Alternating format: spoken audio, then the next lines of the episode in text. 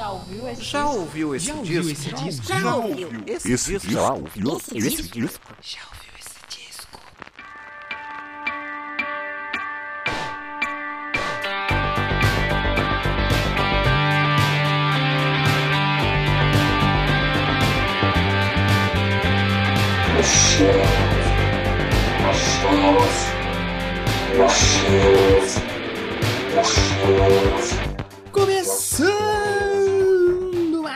podcast Já ouviu esse disco? Eu sou Danilo de Almeida e esse é o podcast onde a gente fala sobre discos aqui em todos os episódios, falando sobre um disco diferente, suas histórias e curiosidades. Essa é terceira temporada do podcast. E essa temporada aqui já tá com um tema mais livre, as duas primeiras tiveram um tema. A próxima, se ela acontecer, eu já estou programando ela, vai ter um tema também. Mas aqui eu escolhi alguns álbuns é, que me surpreenderam, alguns outros álbuns diferentes que eu já gostava. Então, espero que vocês estejam gostando aí. Semana passada tivemos aqui um baita de um clássico, né, do heavy metal, né? A estreia do Dio lá no Black Sabbath com Heaven and Hell. Semana que, me- semana que vem vai ter outro disco bem legal aqui também e que tem uma conexão com o disco de hoje. Ah, fica um mistério no ar aí já desde o começo do episódio. Pois hoje eu vou falar do The Works do Queen, lá de 1984. É isso mesmo, amiguinho. Antes de entrar no assunto, né, de começar a bater um papo aqui sobre o disco, não se esquece de ir lá seguir o Já Ouviu Esse Disco no Instagram, em arroba já ouviu esse disco, e no Twitter em arroba já ouviu o disco. É muito importante que você vá lá seguir o podcast pra gente trocar uma ideia e você deixar os feedbacks. Tá aparecendo uma galera nova lá no Twitter, no Instagram. Poxa, tá muito legal receber o feedback de todos vocês. E no final da temporada eu faço um episódio aqui especial sobre esses feedbacks, né? Eu leio os comentários de vocês, mando um abraço, mando um salve, já falo um pouco das novidades da próxima temporada. Então, aí no último episódio da temporada, eu vou lembrar de todos vocês. Se eu não mencionei o nome de ninguém aqui, não fiquem bravos, mencionarei lá no último episódio da temporada sobre os feedbacks de vocês. Então, chega de enrolação, vamos falar de Queen hoje aqui. E já responde pra mim aí, The Works de 1984 do Queen. Já ouviu esse disco?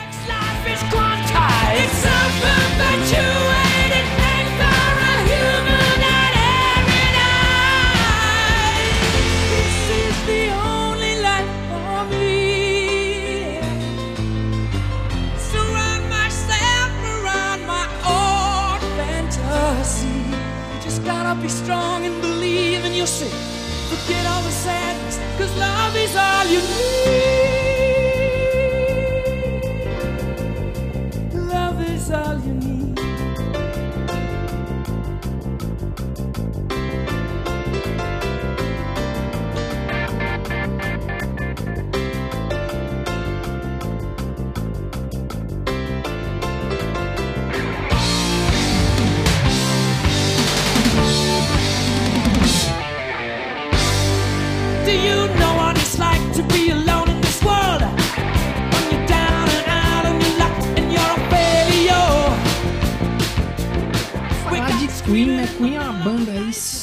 Histórica, né? Acho que todo mundo que gosta de rock, se não é fã de Queen, gosta de pelo menos umas 10 músicas ali facilmente. Eu já conhecia muita música do Queen, não muito, talvez não muita, né? Mas eu conheci algumas delas e fui me aprofundar em conhecer melhor, né? A discografia do Queen quando eu gravei um episódio lá pro meu outro podcast, o Doublecast, né? Onde a gente falou sobre todos os discos, sobre a carreira da banda. E o meu amigo lá que faz o podcast comigo, o Leon ele gosta muito de Queen, acho que é a banda favorita dele. E aí a gente fez o episódio. Eu fui apresentado a discografia do Queen, gostei de muitos discos. E um dos que me chamou a atenção foi justamente o The Works. Claro que tem outros, mas eu quis é, fugir um pouco do óbvio, né? O pessoal sempre fala dos discos mais clássicos. E eu quis falar um pouco do The Works aqui, que apesar de não ser um sucesso arrasa quarteirão do Queen, né? É um, um disco muito importante aí, vamos dizer assim, talvez um renascimento, né? Mas já era quase o fim da carreira da banda. Vocês vão entender daqui a pouco o background. Mas é um disco bem bacana, tem algumas músicas bem legais aí que eu gosto bastante, então por isso que ele tá aqui hoje no podcast Já Ouviu Esse Disco. Repetindo mais uma vez, não se esqueçam de seguir a gente lá no Instagram, arroba já ouviu esse disco, e no Twitter, arroba já ouviu o disco. Compartilha o episódio lá, marca a gente, comenta o que você achou, o que não tá legal, o que tem que melhorar, que vai ser muito legal receber o feedback de vocês lá no Twitter ou lá no Instagram, ou também no site do podcast, né? Eu falo pouco aqui sobre o site do podcast, mas você pode entrar em jaouviuessedisco.com, né? Aí vai ter os episódios lá, você pode entrar na postagem de cada episódio, comentar também, dá para você comentar lá pelo site ou também aí em Podcast Addict, Castbox, esses agregadores que permitem comentários. Eu sempre tô de olho ali em tudo para pegar um pouco ali do comentário de vocês para fazer o episódio final. Então, o papo aqui hoje é sobre Queen, né? Classiquíssimo, né? Banda clássica aí do rock. E falar sobre o álbum The Works do Queen é lembrar aí da turnê que rendeu duas das maiores apresentações da história da música, né? Que aconteceram justamente no ano de 1985, né? Um ano depois do lançamento do disco. Uma delas foi lá no Rock in Rio, né? Que rendeu aquele que para mim é um dos momentos mais lindos assim da história da música, né? Que é o Fred Mercury cantando Love of My Life com público, né? Mais de 300 mil pessoas lá no Rio de Janeiro. E é de arrepiar todos os pelos possíveis do corpo. E a outra foi lá no Live Aid, né? Que apesar de ter sido uma apresentação de só 20 minutos, é só a maior performance já vista na história da música, né? É uma apresentação realmente que é incontestável que é o Queen no seu auge tocando seus hits. É uma apresentação putz, maravilhosa. Mas falar do background do The Works não é só sucesso e alegria, não, amiguinho. Na verdade, para falar do background de forma bem resumida, né? Vale citar que essa altura aí a carreira do Queen era uma verdadeira montanha russa, né? E The Works é o 11 álbum do Queen, então eu não vou me aprofundar tanto nos 10 discos anteriores, porque senão a gente vai ficar com um episódio aqui de duas horas, lá vai bolinha. E não é essa a intenção do podcast. Eu gosto de deixar ali com 30, sei lá, 40 minutos no máximo. Acho que até hoje não teve nenhum episódio de 40 minutos, mas é o máximo que eu tento atingir ali. Então, assim, para começar, vale dizer que o Queen ele não teve um fim dos anos 70 início dos anos 80 tão glamouroso assim, né? Tão purpurinado assim, tão feliz, né? As relações aí pessoais e profissionais da banda, ela estava muito desgastada e a relação do Queen com a imprensa e a mídia especializada também teve ali seus pontos altos e eu acho que até mais pontos baixos, né, nessa época ali, no fim dos 70, até ali a época do The Works, estava bem complicada a relação do Queen com a imprensa. Então, em 78, o Queen lançou o álbum Jazz, né? Que apesar de ser um álbum de uma banda de rock, chamava Jazz e foi meio controverso, né? Deu o que falar, rendendo aí problemas com a gravadora, que não queria aceitar um álbum, né? Onde a capa não tinha a imagem do, dos, do, dos músicos, né? Para vender e também um nome ser ali ambíguo e poder gerar uma confusão no público, né? Como eu falei, apesar do Queen tocar vários estilos, né? O rock talvez seja sua base principal. Então a gravadora achou que podia confundir um pouco a galera. E teve até problemas também com a imprensa, que chegou a chamar o Queen, escuta bem isso, a imprensa chamou o Queen de fascistas, machistas e arrogantes, é isso mesmo, por causa do clipe de Bicycle Race, que apresentava garotas nuas andando de bicicleta lá na frente do Wimbledon Stadium. E assim, o Jazz ele foi um álbum que refletiu um pouco da vida de cada membro naquela época, e apesar de todos esses problemas, ele conseguiu até emplacar alguns hits, como a Fat Bottom Girls, a Bicycle Race e a estrondosa arrasa quarteirão mega hit, né, Don't Stop Me Now. Nos bastidores, o Fred ele levava uma vida cada vez mais extravagante, cheia de excessos. E isso aí acabou acarretando em problemas vocais, né, que ele afirmava, batia ali de pé junto, jurava de pé junto que era por causa do extenso tempo da banda na estrada sem pausa, né? Mas os outros membros sacaram logo que era resultado ali do estilo de vida peculiar do menino Fred Porra Louca Piranheiro. Então, aí após o fracasso do jazz e o lançamento de um disco ao vivo, né, e foi meio que contra gosto da banda, a gravadora que fez eles lançarem ali um compilado de músicas ao vivo, veio o álbum The Game, né, de 1980 para abrir os anos 80 bem, né? E aí o Queen resolveu fazer algo mais simples, né? Crazy Little Thing Called Love foi um baita de um sucesso e começou a atrair um público cada vez mais jovem aí aos shows do Queen. Sem falar que aí a banda finalmente conseguiu atingir o topo das paradas norte-americanas. Por incrível que pareça, é um lugar onde é, a banda nunca foi muito bem, né? Na questão de, de charts e tudo mais.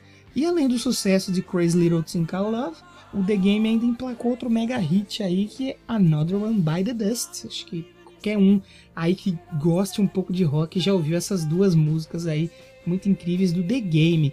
E inicialmente a Another One Bites the Dust, ela não é tão querida assim pela banda, né? Mas ela acabou caindo no gosto ali de todos os membros e chegou até a ser lançada como single.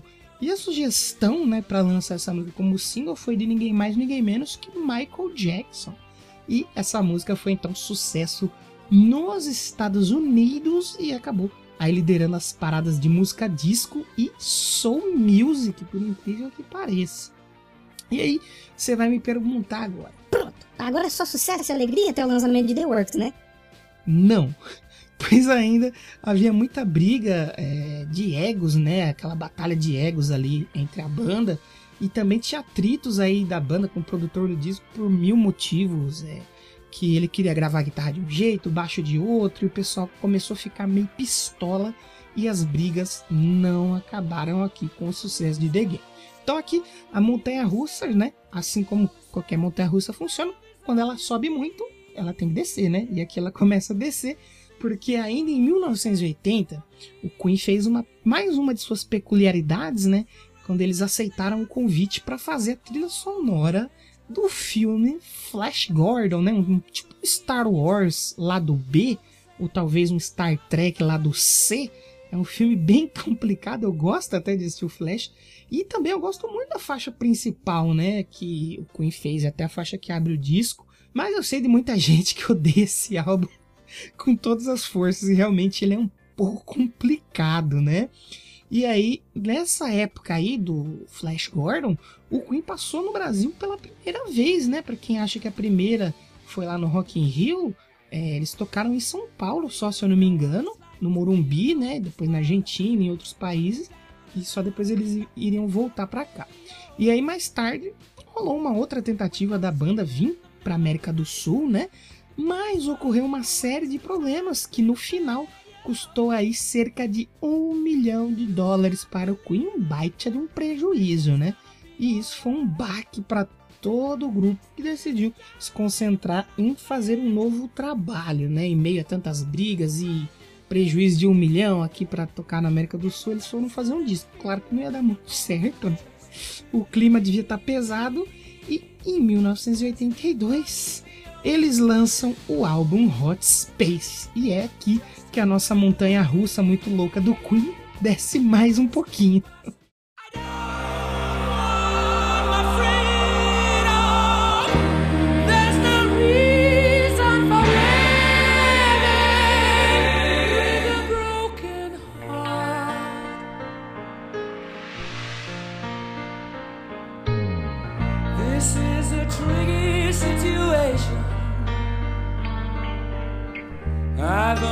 Got myself to blame. It's just a simple fact of life. It can happen to anyone. You win, you lose. It's a chance you have to take with love.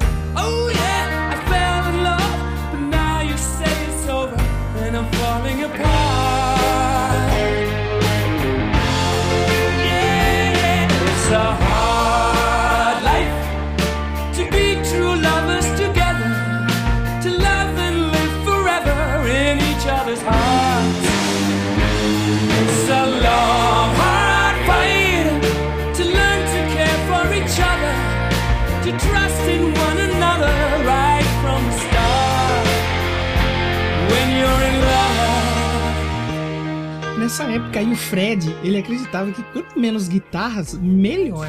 O que deixou o Brian May putaço com razão, né? E as sessões de gravação eram em horários regulares e enquanto o Brian May se embriagava, o Fred consumia mais daquele, sabe aquele pozinho branco que não é a farinha, nem aquele sal de fruta zeno, aquele outro pozinho que não é para você colocar no nariz? Então, o Fred gostava bastante. O John Deacon, ele ficou levemente desapontado com o desempenho do Brian May nas músicas que ele tocou e tal. E isso deu aí espaço aos primeiros atritos mais acalorados aí entre os dois. O álbum ele foi mal em vendas, foi mal recebido pela crítica e desagradou os fãs e até a própria banda, de certa forma, no final não gostou nada do resultado apresentado no Hot Space. Por exemplo, no single Body Language, o Brian May ele ficou preocupado porque ele estava achando que as composições do Fred Mercury estavam cada vez mais implicitamente homossexuais, né? E que na visão dele, né, Brian May, era mais importante compor sobre temas universais que fariam um maior número de pessoas se identificarem. Os tempos eram outros, amiguinhos, entendam, entendam. As influências musicais aí de Hot Space, elas tendiam mais a favor do Fred Mercury e do John Deacon, né? O Brian May e o Roger Taylor, ele criticava dura, eles criticavam duramente as mudanças, né, da sonoridade, já que foi imposto mais o gosto do Fred e do John, né? Foi um lado mais pop, mas se afastou do rock, né? Algumas mudanças no, nos arranjos da música, das músicas ao vivo, né, tornavam aí as faixas um pouco mais atraentes, mas mesmo assim não foi suficiente para empolgar o público. E apesar de ter um mega hit também do Queen nesse disco, né, o Under Pressure, que é com o David Bowie, que aliás não gostou da música, não gostou do resultado, ele não queria que a faixa fosse lançada, mas mesmo com Under Pressure lá, realmente esse disco é uma, não vou falar que é uma bosta, porque eu tava ouvindo ele hoje enquanto eu escrevi esse roteiro, mas é difícil, é bem complicado de consumir o Hot Space.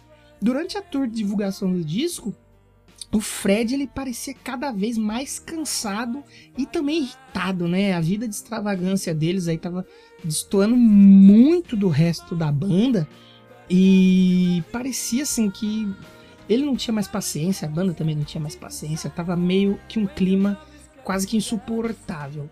Então aí pela primeira vez em mais de 10 anos de carreira, o Queen resolve tirar longas férias aí e cada músico foi focar em seus projetos paralelos, o que acabou gerando mais burburinho na imprensa, que é cada vez questionando mais aí ele se o Queen estava chegando ao fim, se o Queen ia acabar, se a banda ia se separar, né?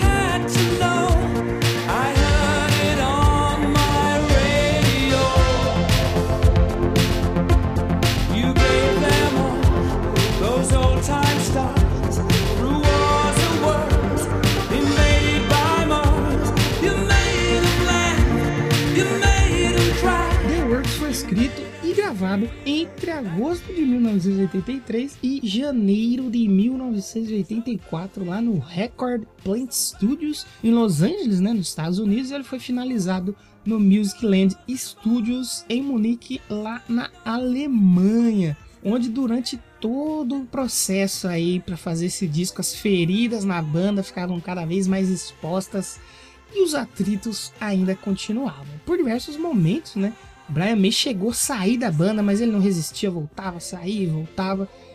E a guerra de egos também ainda era muito forte, a ponto aí dos quatro chegarem a se odiar. Imagina só que complicado, né? Porque banda é igual casamento, e se você se odeia, o casamento acaba. Mas, após o fracasso do Hot Space, era de senso comum entre os quatro membros do Queen, né? Que eles precisavam voltar e se aproximar da identidade que eles haviam construído, né? E produzir um material mais próximo disso. Então o Brian May investiu em mais peso, né? Na guitarra dele, flertando até mesmo com heavy metal, talvez ali com a música mais pesada em Hammer to Fall, enquanto o Fred Mercury construía baladas aí como It's a Hard Life. O John Deacon, aí, por sua vez, assinou um dos principais hits do Queen, né? I Want to Break Free. Quem não conhece, né? A pessoa pode nem conhecer Queen, mas conhece I Want to Break Free. E no fim das contas, mesmo com as brigas, né? Eles quatro ainda tinham um pensamento de que o grupo era mais importante. E foi essa ideia que os manteve unidos aí até o final do Queen. The Works tem a produção de Reinhold Mack, que ele também trabalhou com Queen no Hot Space, no The Game e no Jazz e ele foi lançado pela EMI, pela Parlophone e pela Capitol Records. O álbum aí ele tem um pouco mais de 37 minutos, né? Mas que foram minutos suficientes aí para dar uma nova vida ao Queen, que infelizmente já caminhava para seus últimos anos ali sobre a liderança do Fred Mercury, né? Que ele viria a falecer em 1991. Entre minhas favoritas aí do disco e as indicações que eu deixo para vocês ouvirem, caso você, né, vocês aí que estão ouvindo não conheçam o álbum completo, eu destaco aí o clássico absoluto Radio Gaga, né, que abre o disco e ele une o melhor de dois mundos ali, né, o rock que eles sempre fizeram com as influências mais pop, né, mais músicas tradicionais ali da banda e que muitos aí também acreditam, né, a ser a faixa que ajudou a criar a persona de uma tal aí de Stephanie Joanne Germanotta, né, que se você não sabe quem que eu tô falando, é a nossa querida Lady Gaga. Diz a lenda, né, que o apelido dela veio aí The Radio Gaga. Alguns dizem que sim, outros dizem que não, eu prefiro acreditar que sim, porque fica mais legal e liga a Lady Gaga mais ao rock and roll ainda. Outra faixa que eu gosto bastante desse disco é a Tear It Up, né? É outra música bem bacana. E apesar dela ser um pouco como um som genérico do Queen, né? Do Queen Rock and Roll, eu acho ela muito bacana. A Man on the Prowl também ela é bem legal. Ela é quase que uma Crazy Little Thing Called Love parte 2, né? Ela é quase igual. É meio generiquinha também, mas chama bem atenção se você ouvir o disco solto. Uh, na Hammer to Fall aí, a volta do peso, né? Ao Queen aí que tava faltando para felicidade de quem não gostava tanto dessa vertente mais pop que a, banda, a banda apresentava, né? A Hammer to Fall ela traz de volta aí esse hardzão, esse peso. E claro que não podia faltar aqui também nas indicações, né? O clássico dos clássicos, I Want to Break Free. Essa música ela é maravilhosa, tem uma levada muito legal. É uma das músicas mais legais do Queen, aí, na minha humilde opinião. Que é o que eu falei. Até aquelas pessoas que provavelmente nem conhece a fundo né, a obra do Queen, ou talvez nem conheçam o Queen, eles já ouviram aquela trinca, né? We Will Rock You, aí a I Want to Break Free e aí We Are the Champions. Essas três eu tenho certeza que todo mundo que gosta de rock, que gosta de música já ouviu na vida. Não tem como. E foi justamente aí o videoclipe da I Want to Break Free que causou mais polêmica ainda pra banda lá nos Estados Unidos que pareciam não gostar mesmo do Queen. Com certeza, além de ter ouvido I Want to Break Free, eu tenho certeza que você já viu o clipe ou algum corte do clipe alguma vez na sua vida, que é aquele clipe onde eles se vestem de mulheres e tal, fazem ali as tarefas de casa e tal. É um vídeo super divertido, hoje é muito legal, Foo Fighters faz isso, todo mundo dá risada, mas que lá naquela época, né, 84, 85, foi muito mal visto aí pelo público americano. Que na verdade, assim, naquela época os Estados Unidos eles já passavam por uma crise até com a sua própria cultura, né? Diga lá com o humor britânico, que é um humor bem, bem refinado, né? Já que o vídeo da I Want to Break Free ele é inspirado no programa de TV Coronation Street, que é um programa que ele está no ar desde 1960. Ele está no ar até hoje, incrível, hein? Parabéns, é a malhação do Reino Unido. Parabéns.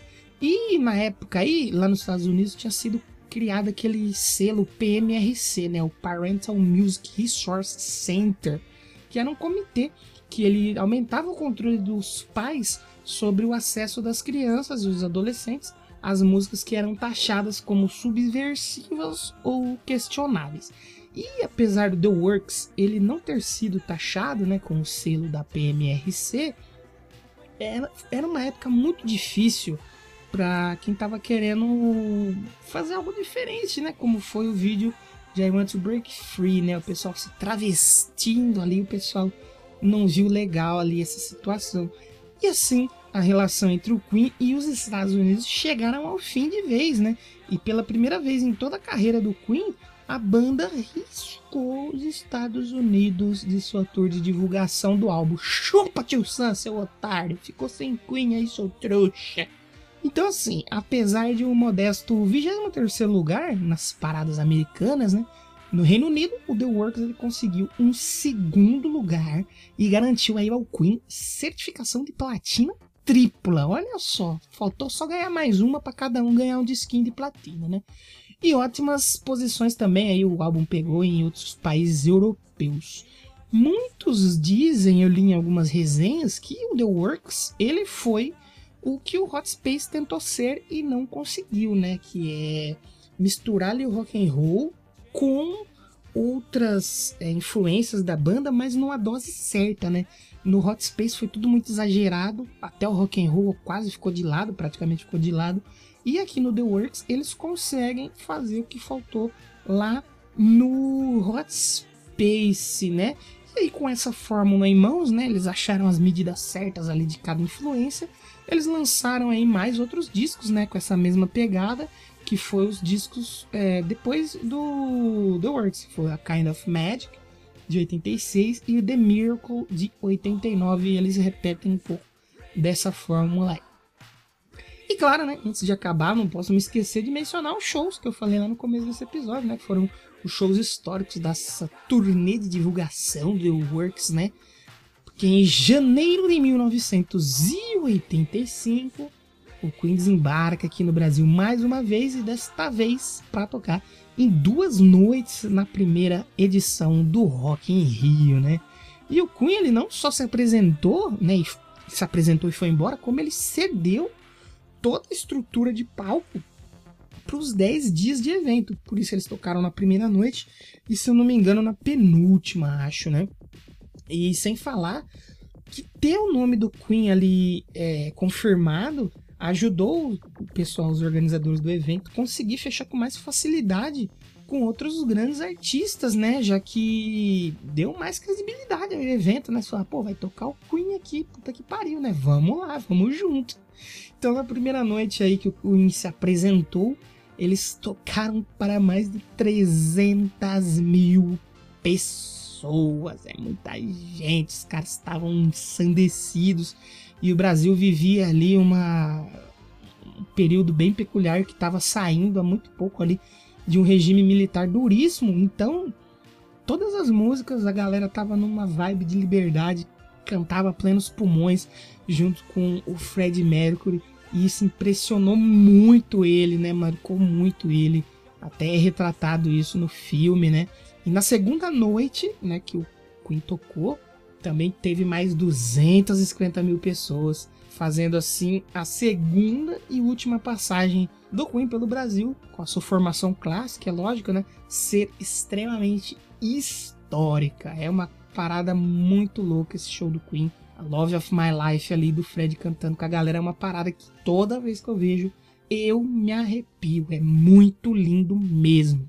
E assim, ainda havia mais um show histórico a ser feito. O Rock in Rio ali para 300 mil pessoas, o Queen é, é pouco. Eles queriam quebrar mais uma barreira. Então, assim, é, o Queen tava meio queimado na imprensa, né? Nessa época, como eu falei, desde lá do, do jazz, né? Eles não estavam sendo bem vistos e tal, né? E aí um tal de Bob Geldof, né? Sir Bob Geldof, convidou a banda para participar de um evento beneficente que ele estava organizando, né? O Live Aid, né? E aí o Queen viu nessa oportunidade é, a chance de se redimir, né? Com a imprensa, com a TV e tal. E assim, no entanto, alguns fatos deixaram eles meio que incomodados nessa época. Como por exemplo, apresentados durante o dia, já não ia dar para usar o jogo de luz legal deles ali, né? E também ia ter vários outros artistas e bandas tocando na mesma data. Só pra concorrer assim de leve para mencionar alguns, que tocou uma porrada de gente esse dia, ia ter só o David Bowie lá junto com ele, o The Who, só The Who, tranquilo, Elton John também, o, o também ia tocar, então assim, já tava pesado dividir o palco, essa galera tava um tantinho quanto pesado. Nesse dia ainda ia se apresentar Paul McCartney, em seu primeiro show depois da morte de John Lennon. Então a banda ficou meio, inti meio intimidada, mas eles viram isso como um desafio à altura do Queen e aceitaram. Ainda bem que eles aceitaram. Então, assim, em 13 de julho, né? Sim, 13 de julho, o dia do rock nasceu aí, né? Desse dia, o Queen, focado apenas em seus mega hits, seus clássicos absolutos, eles fizeram em 20 minutos para quase 90 mil pessoas presentes lá no Wembley, no Wembley Stadium, né? E também para mais de 1,5 bilhões de pessoas que estavam assistindo pela TV, aquela que é considerada a maior performance da história da música. Esse show do Queen Live Aid, ele, ele é um absurdo mesmo, é uma coisa de arrepiar, bicho. E assim, o Queen viu finalmente sua imagem voltar a ser benquista por aqueles que vinham renegando a banda nos anos anteriores.